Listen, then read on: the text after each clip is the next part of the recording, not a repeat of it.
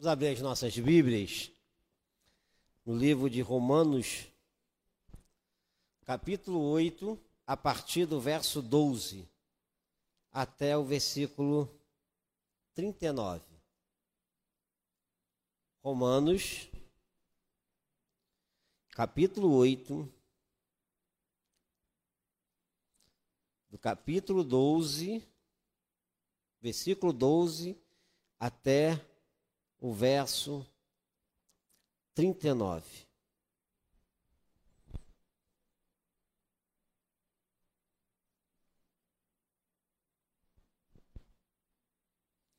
Diz assim: Assim, pois, irmãos, somos devedores, não a carne, como se constrangido a viver segundo a carne.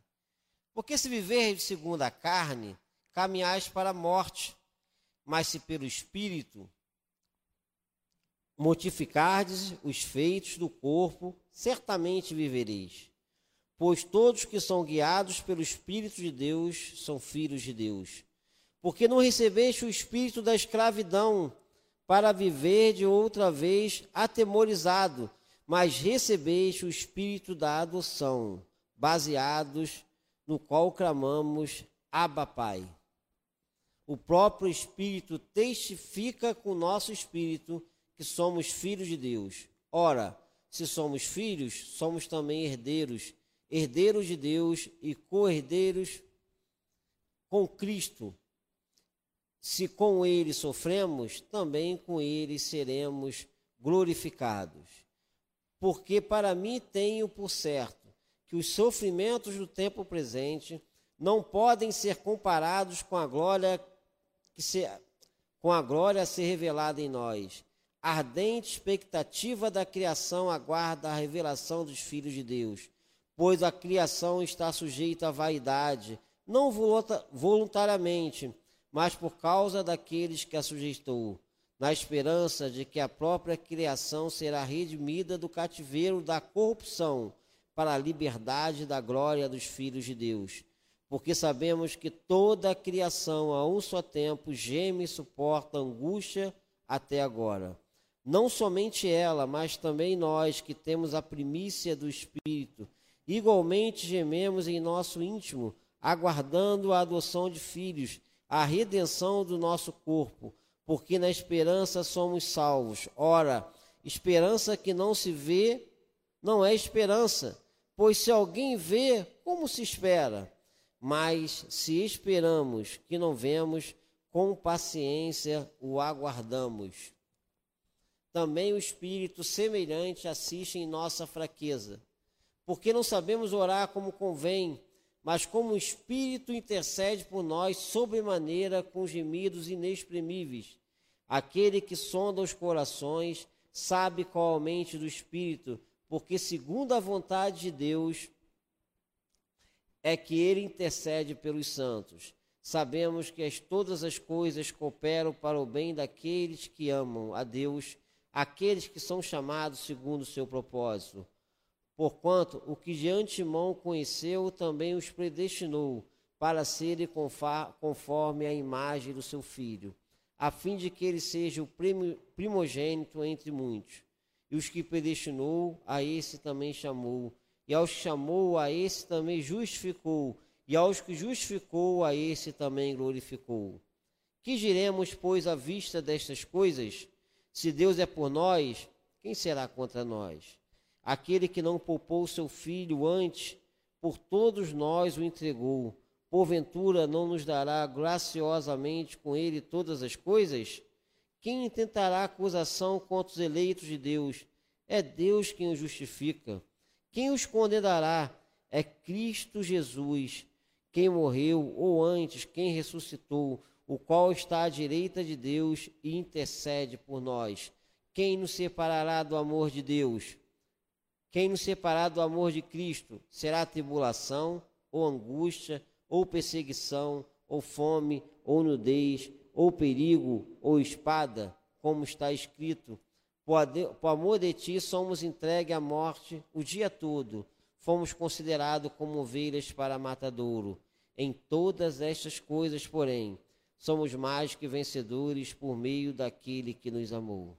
Porque estou bem certo de que nem a morte, nem a vida, nem os anjos, nem os principados, nem as coisas do presente, nem do porvir, nem os poderes, nem a altura, nem a profundidade, nem qualquer outra criatura poderá separar-nos do amor de Deus que está em Cristo Jesus, nosso Senhor. Guilherme quer, em uma das suas músicas,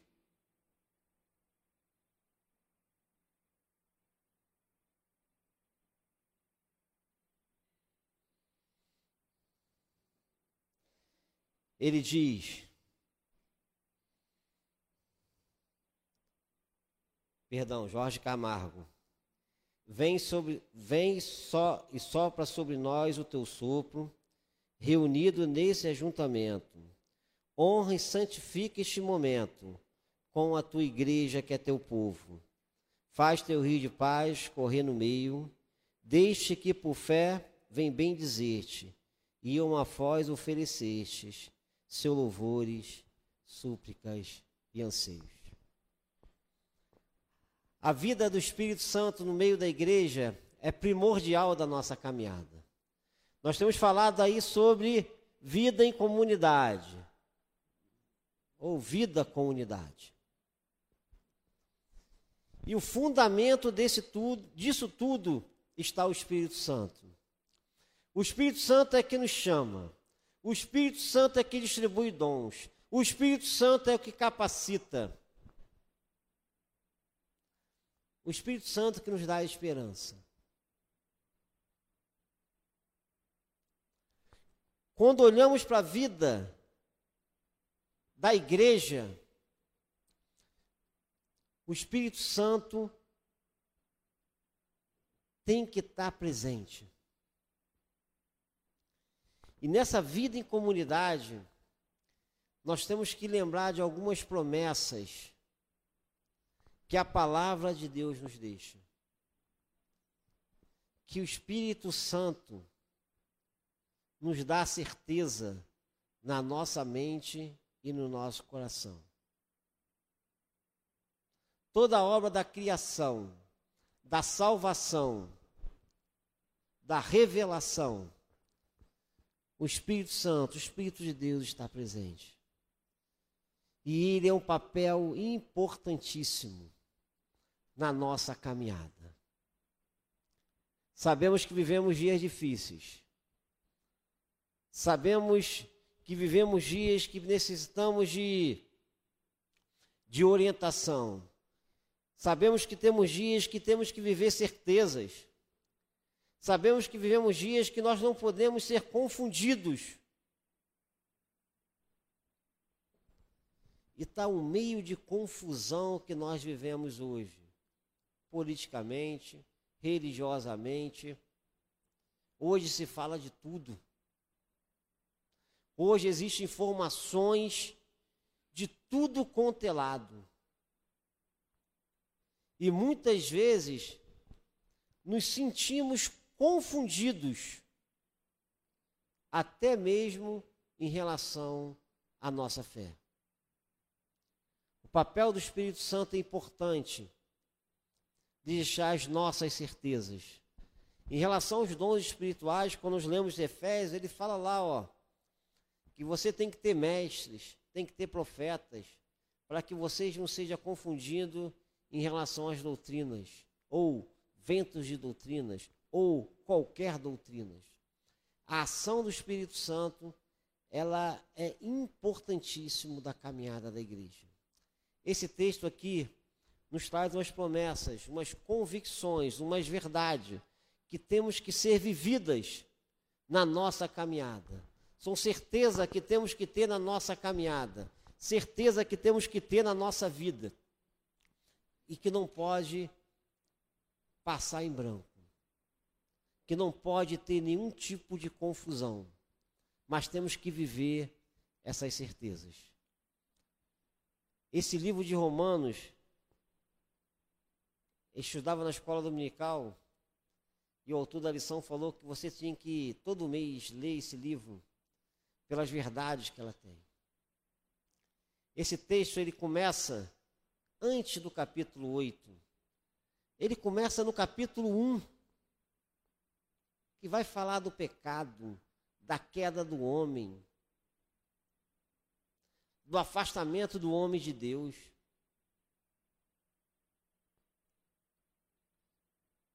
Vai falar sobre a graça de Deus, o reconhecimento que nós somos pecadores.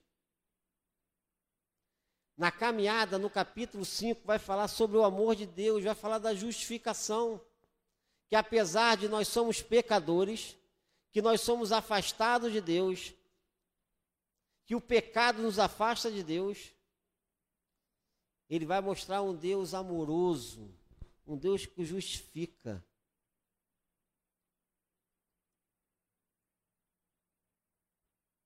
Ele vai falar do ato de Deus, do amor de Deus. Isso está no capítulo 5. Mas Deus prova o seu próprio amor para conosco pelo fato de ter Cristo morrido por nós sendo nós ainda pecadores. Romanos 5, verso 8. E ele vai falar da justificação. Ou seja, o pecador sendo alcançado. No capítulo 7, ele mostra Paulo tendo uma briga interior muito grande. Paulo vai falar o seguinte: o bem que eu sei que eu tenho que fazer, eu não consigo, e o mal que eu quero, eu faço e ele fala sobre uma luta interna que tem com ele. E ele começa o capítulo 8 de Romanos falando o seguinte: nenhuma condenação há para aqueles que estão em Cristo Jesus. E o capítulo 8 começa a desenvolver a ação do Espírito Santo na vida do homem, na vida da igreja, e ele nos dá algumas certezas, algumas convicções que temos na nossa vida. Primeiro, nós encontramos lá no verso 15,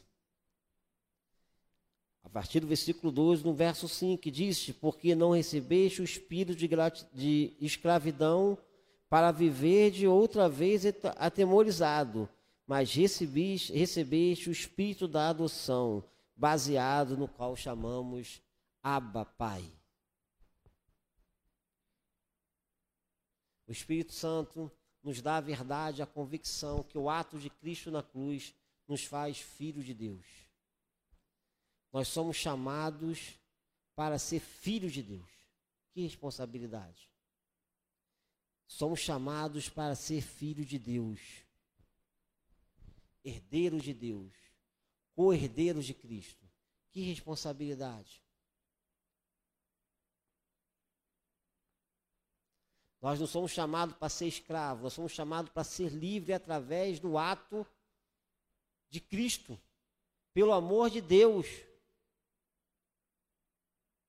O Espírito Santo nos dá essa convicção que nós somos, nos revela que nós somos filhos de Deus e temos que andar como filhos de Deus. Nós somos chamados para ser filhos de Deus. Participar das promessas de Deus.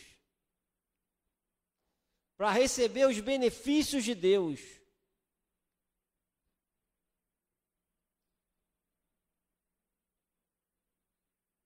Não é fácil ser filho de Deus. Mas os benefícios são muito grandes. A graça, a misericórdia, a longanimidade, a bondade. Estão aqueles que são chamados para ser filhos de Deus, e o Espírito Santo nos dá essa convicção que nós somos filhos de Deus. Não podemos esquecer disso. Não podemos ter dúvida disso. Não podemos. O Espírito Santo nos faz lembrar todos os dias que nós somos chamados para ser filhos de Deus, herdeiros de Deus. Nessa luta que travamos todos os dias, que quando nós somos filhos de Deus, É Deus que trava ao nosso lado. É Deus que combate no nosso lado. É Deus que luta ao nosso lado. É Deus que está ao nosso lado. Existe um termo que diz Abba. Abba significa uma palavra íntima, paizinho, de intimidade. O Espírito Santo nos leva a ter intimidade com Deus na nossa vida. Nos aproxima de Deus.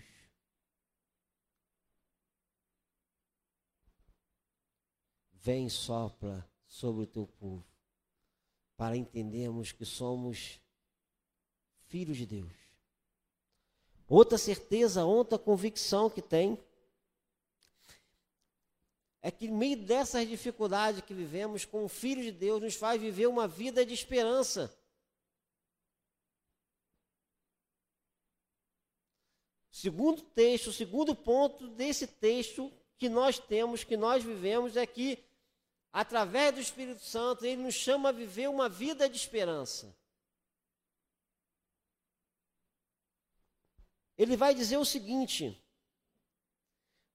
porque na esperança somos salvos. Ora, a esperança que se vê não é esperança, pois se alguém vê, como espera? Mas se esperamos o que não vemos, com paciência o aguardamos. O Espírito nos chama a viver uma vida de esperança. Pessoal, sabe o que é viver uma vida de esperança? É viver uma vida de expectativa é viver uma vida vivida, é viver uma vida no caminho do alvo. Isso quer é viver uma vida de esperança. O que nos rodeia, as situações que nos rodeiam, as ansiedades que nos rodeiam, os problemas que nos rodeiam, não é capaz de apagar isso. Não é capaz de tirar isso. Vivemos num mundo muito imediatista. A igreja que vive em oração, ele tem que viver na vida de esperança. A gente vai falar um pouquinho lá na frente de que todas as coisas cooperam para o bem daqueles que Deus os chama segundo o seu chamado. Isso nos faz orar com uma certeza maior do cuidado de Deus. Nós enfrentamos muito nessa sociedade que vivemos. Muitas lutas nós temos. Mas botamos a nossa esperança nas coisas muito imediatistas, muito rápidas. A gente tem que ver.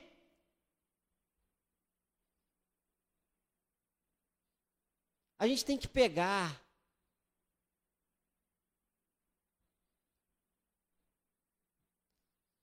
Isto não é esperança. Esperança é confiar do melhor que Deus tem preparado para cada um de nós. Não importa a situação que estamos vivendo. Meu irmão está doente, vamos orar.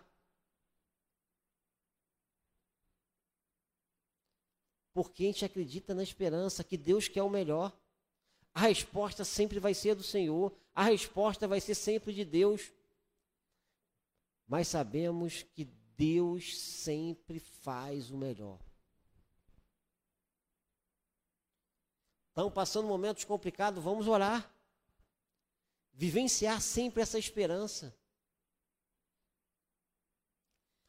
Quem já olhou para trás e parece que viu que tudo deu errado, e lá na frente a história é outra. E lá na frente a resposta é outra. Quem já passou por isso? O Espírito Santo nos faz a compreensão da vida de esperança, da vivência da esperança. Paulo vai falar em Coríntios. Se a gente pensar na nossa vida, somente aqui como se a morte tivesse tudo acabado. Nós somos os mais infelizes de todos. Na escola dominical hoje, nós estamos é, discutindo, né? Estava argumentando, estava comentando hoje de quando Jesus ressuscita e tem um encontro com os discípulos. O Zeca está levando a lição ali, né, Zeca, hoje, né? Encontra com os discípulos, eles verem a certeza, a convicção do ministério, do reino que Deus tem preparado para eles. Parece que quando estudamos a vida dos discípulos, parece que Jesus seria um salvador, mas era o salvador do Império Romano, seria um grande imperador, seria um rei que ficaria à frente de um grande exército, seria um grande libertador. E ele entendeu, com a ressurreição de Cristo, ele entendeu que era o reino de Deus era espiritual, era maior do que aquilo. Era maior do que o povo de Israel, era maior do que o Império Romano, era algo simplesmente muito maior. Eles entendem isso. Naquele encontro, lá na praia, que Pedro chega e fala assim: ó, vamos pescar? E vai lá, André, Tiago, Tomé, o dízimo, e vai lá e passa a noite toda e não pesca nada. E Jesus volta na areia e fala o seguinte: O que, que vocês têm para comer? E ele fala: Não pescamos nada, joga a rede no lado direito.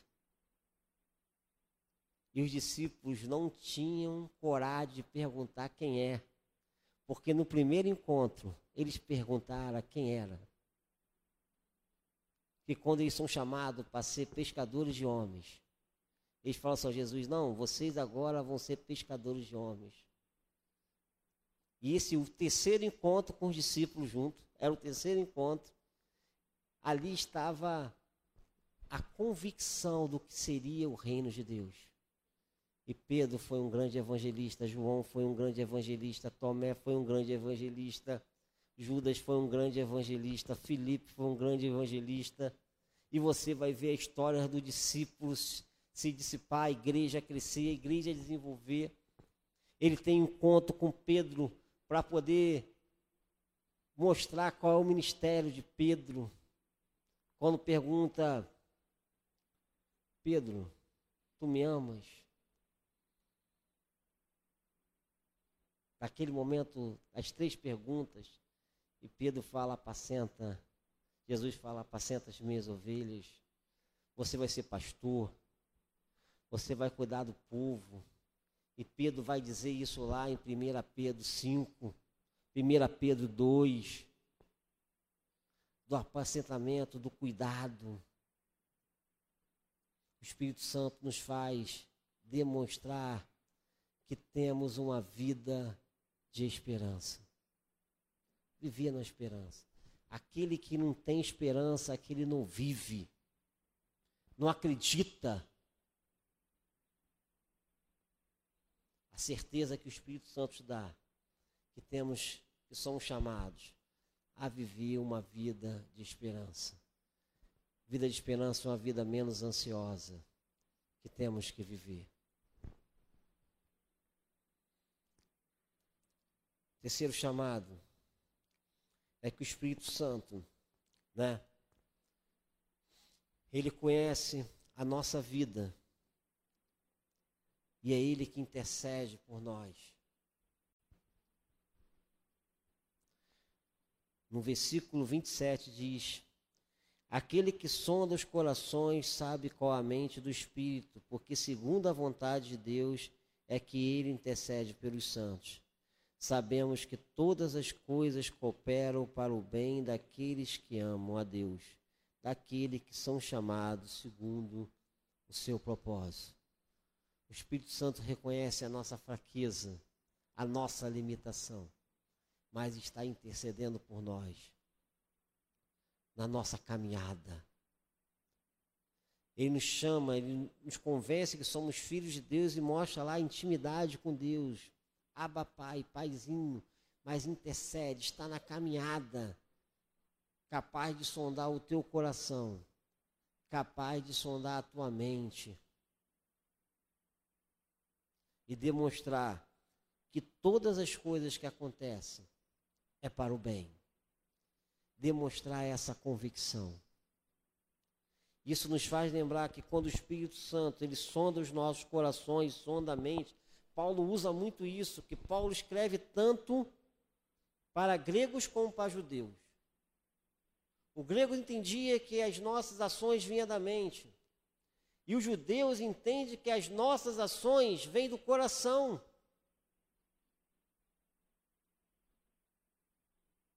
A gente vai ver muito nos salmos, guarda o teu guarda puro, guarda o teu coração para não guarda a, tua, a minha palavra no teu coração para não pecar. A mente, Jesus vai falar quando fala para os judeus, o que é, contamina o homem não é o que entra, o que contamina o homem é o que sai do coração. O que contamina o homem é o que o coração está cheio. Nas nossas ações, o Espírito sonda. Sabe o que isso nos dá nessa intimidade com Deus? Que não adianta eu esconder nada de Deus. Isso aí nos leva a uma vida de sinceridade. De sinceridade. Porque todos os nossos atos Deus conhece. Todas as nossas ações Deus conhece. Todas as nossas atitudes Deus conhece. Nos faz ter uma intimidade com Deus. Somos filhos e temos que andar segundo o Espírito. Ou seja, nos faz se derramar diante de Deus. Das nossas ansiedade, das nossas preocupações, daquilo que nos incomoda, daquilo que faz desviar o nosso pensamento. O Espírito Santo, ele sonda os nossos corações. E esse texto, ele vai dar algumas convicções quando Paulo lhe coloca umas perguntas e dá as próprias respostas. A partir do verso 31. Que diremos, pois, vistas estas coisas? Se Deus é por nós, quem será contra nós? Na nossa caminhada, de uma certeza que Deus está ao nosso lado, nada é maior do que Deus. Nada é maior do que Deus. Se vemos a luta de Jó, a caminhada de Jó, tem algumas coisas que são permissão, mas nada é maior do que Deus. Se Deus está ao nosso lado, não importa quem está contra nós. Porque nada é maior do que Deus. O segundo questionamento e a segunda convicção, ele diz o seguinte: quem tentará acusação contra os eleitos de Deus? E a resposta é: é Deus quem o justifica.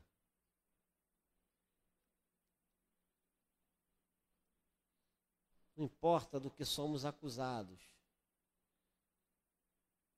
Paulo escreve numa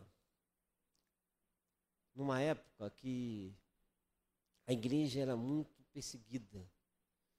A igreja trazia algumas, alguns transtornos a reinos, à religião daquela época. E isso aí gerava uma perseguição. E ele fala o seguinte: é Deus quem justifica. Se você errou na sua caminhada, se você pecou, é Deus quem justifica. É Deus quem perdoa. É Deus que faz você ficar justo. Isso que significa a justificação. Ou seja, de condenado para justificado. Se o pecado leva para a morte, a justificação nos leva para a vida. E diante dessa certeza, ele fala o seguinte: que todas as coisas que o povo estava exposto, que a igreja estava exposto, o que levava à tribulação, à angústia, ao sofrimento, à tribulação, Paulo vai falar o seguinte, ó, nisso que estamos expostos, nós somos mais do que vencedores. Ele vai falar que a igreja vai ter tribulação. Ele vai falar que a igreja vai ter sofrimento. Ele vai falar que a igreja vai ter perseguição, mas a igreja é vitoriosa sobre todas essas coisas. É a certeza que se dá. E ele termina esse texto, essa parte, quando ele fala de todas as coisas não são capazes de nos separar do amor de Deus. Ele vai falar das coisas da morte. Se um dia morremos, isso não vai nos separar do amor de Deus. Se a vida hoje é difícil, isso não vai nos separar do amor de Deus. Se os anjos ou os principados desse mundo terrível, isso não vai nos separar do amor de Deus. Nem as coisas que estão acontecendo hoje, nem as coisas que vão acontecer amanhã, isso não vai nos separar do amor de Deus. E nem os poderes desse mundo que vivemos, isso vai nos separar do amor de Deus. Porque nem altura, nem profundidade, nem qualquer criatura pode separar do amor de Deus que está em Cristo Jesus, nosso Senhor. Nada pode nos separar do amor de Deus uma vez alcançado pelo Espírito Santo de Deus. Nada pode nos separar do amor de Deus na nossa caminhada. Vida em comunidade, vida em unidade. Quais aplicações disso aí na nossa vida? Quais as convicções que temos que ter na nossa caminhada? Nós temos que lembrar dos fundamentos do Evangelho, que é baseado em Cristo Jesus, no amor, na longanimidade, na bondade, na misericórdia. O Evangelho tem que ser baseado nessas coisas. Porque Cristo fez isso por cada um de nós. O Evangelho, ele não pode demonstrar ódio. O Evangelho, ele não pode demonstrar antipatia. O Evangelho, ele tem que ser baseado naquilo que Cristo colocou na nossa vida. Vamos lembrar, o Espírito Santo é o que nos une. Nós somos um no Espírito Santo, vida em comunidade. Nós temos só o Deus, só o Espírito, só um batismo. Nós temos uma só esperança. Nós temos que demonstrar o amor na nossa caminhada um pelos outros. Porque aonde não está o amor, não está Deus. Se nós não conseguimos amar o nosso irmão, nós não conseguimos amar a Deus.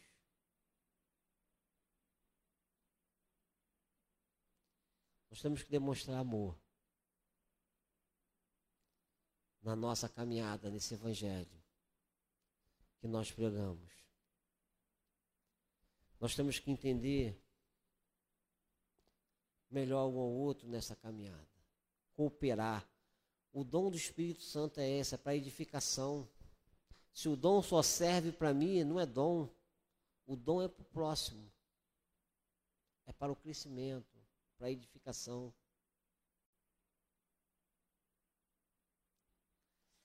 Essas convicções, certeza que o Espírito Santo dá, tem que estar dentro, no meio, no seio da igreja. Da onde nós vamos olhar? Para onde nós vamos olhar? Para onde nós queremos chegar? Devemos aplicar e ter essa certeza para poder levar esse evangelho a esse mundão afora. Demonstrar o amor sempre uns aos outros. Isso é um grande desafio para a igreja hoje. Grande desafio. Grande desafio. Não podemos deixar de orar pelo nosso país, pelo nosso Brasil.